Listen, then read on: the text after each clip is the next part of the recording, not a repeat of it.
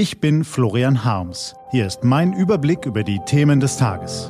T-Online Tagesanbruch, was heute wichtig ist. Dienstag, 8. September 2020. Das Coronavirus befällt nicht nur Organe, es untergräbt auch den Anstand. Gelesen von Stefan Ziegert.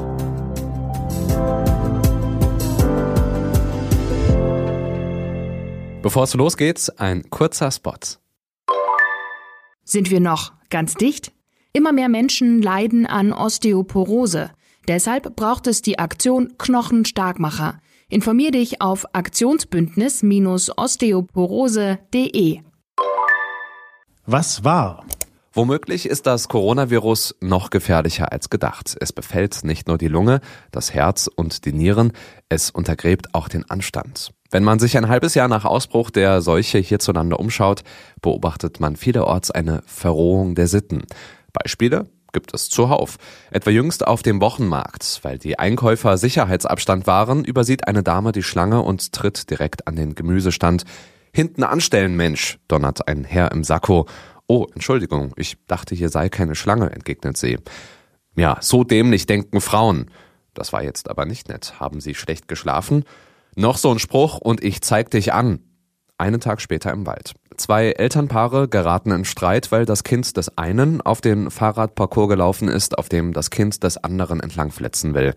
Könnt ihr nicht aufpassen, ihr Deppen? halt es durchs Gehölz. Komm mal runter, Mann, bist du irre? Volltrottel. Dumme Sau.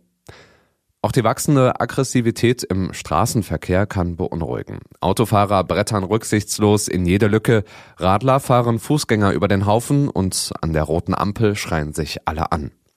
In der Bahn, an der Supermarktkasse auf dem Arbeitsweg. Wieso schauen so viele Leute so mürrisch rein und fahren bei jeder Petitesse aus der Haut? Das ist vielleicht nur ein subjektiver Eindruck, aber auch Kollegen, Freunde und Bekannte berichten von ähnlichen Erfahrungen. In jüngster Zeit haben viele Leute den Eindruck, dass immer mehr unserer Mitbürger mit einer gehörigen Portion Wut im Bauch herumlaufen. Nicht überall, nicht alle, klar, aber zu viele. Woher kommt diese Aggressivität? Vielleicht lässt sie sich tatsächlich mit den Folgen der Pandemie erklären. Werden lang gehegte Gewissheiten erschüttert und wankt das Vertrauen in die Stabilität unseres Gemeinwesens, dann wächst die Angst. Angst vor Corona, Angst vor Jobverlust, Angst vor wirtschaftlichem Abstieg, Angst vor Statusverlust. Bei manchen vielleicht auch noch Angst vor der Klimakrise, Angst vor internationalen Konflikten, Angst vor der Zukunft. Kann es sein, dass diese Verunsicherung im selben Maße zunimmt, in dem das gesellschaftliche Zusammengehörigkeitsgefühl vom Beginn der Krise schwindet? Die Psychologin Ulrike Scheuermann sagt, das Verrohungspotenzial sei in den vergangenen Wochen gewachsen, denn es gebe keine Einigkeit mehr. Während des Lockdowns sei das anders gewesen, da wollten alle eines, uns und andere schützen. Doch inzwischen hätten sich viele Meinungen gebildet, es gebe scheinbar kein richtig und kein falsch mehr. Das verunsichere und mache wütend. Zudem würden die Menschen müde, weil kein Ende der Krise abzusehen sei und die Schäden, die die Kontaktbeschränkungen anrichteten, immer sichtbarer würden, sowohl in wirtschaftlicher wie in psychologischer Hinsicht. Allein Depressions- und Angstsymptome hätten um das Fünffache zugenommen, sagt Scheuermann. All das zusammen frustriere und mache aggressiv. Weil man aber auf ein Virus nicht wütend sein könne, müsse ein Schuldiger her, die Regierung, die anderen, wer auch immer. So verroten die Verhaltensweisen. So ist das wohl. Auf dem Markt, im Wald, auf den Straßen und im Supermarkt. Und was hilft dagegen? Vielleicht dies. Zuversicht, Rücksicht. Und ein Gedicht. Ein finsterer Esel sprach einmal zu seinem ehelichen Gemahl, ich bin so dumm, du bist so dumm, wir wollen sterben, gehen kumm. Doch wie es kommt, so öfter eben, die beiden blieben fröhlich leben. Eben, Optimismus ist die halbe Miete zum Glücklichsein für uns selbst und für die anderen Zweibeiner um uns herum. Danke für den Fingerzeig, lieber Christian Morgenstern. Was steht an?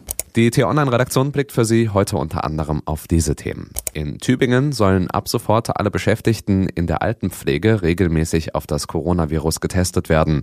Ein Laborwagen des Deutschen Roten Kreuzes steuert jeden Tag eines der Pflegeheime an die Abstrichproben werden binnen 24 Stunden ausgewertet. Möglicherweise eine Methode, die bundesweit Schule machen kann. Heute Abend schalten sich die Chefs von VW, Daimler und BMW mit Angela Merkel zum virtuellen Autogipfel zusammen.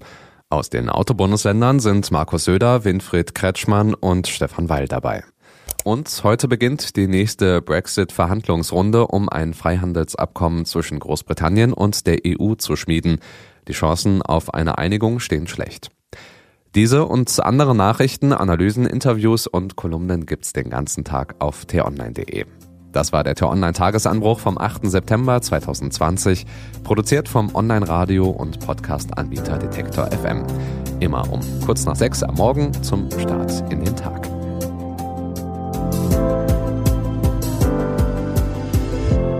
Ich wünsche Ihnen einen frohen Tag.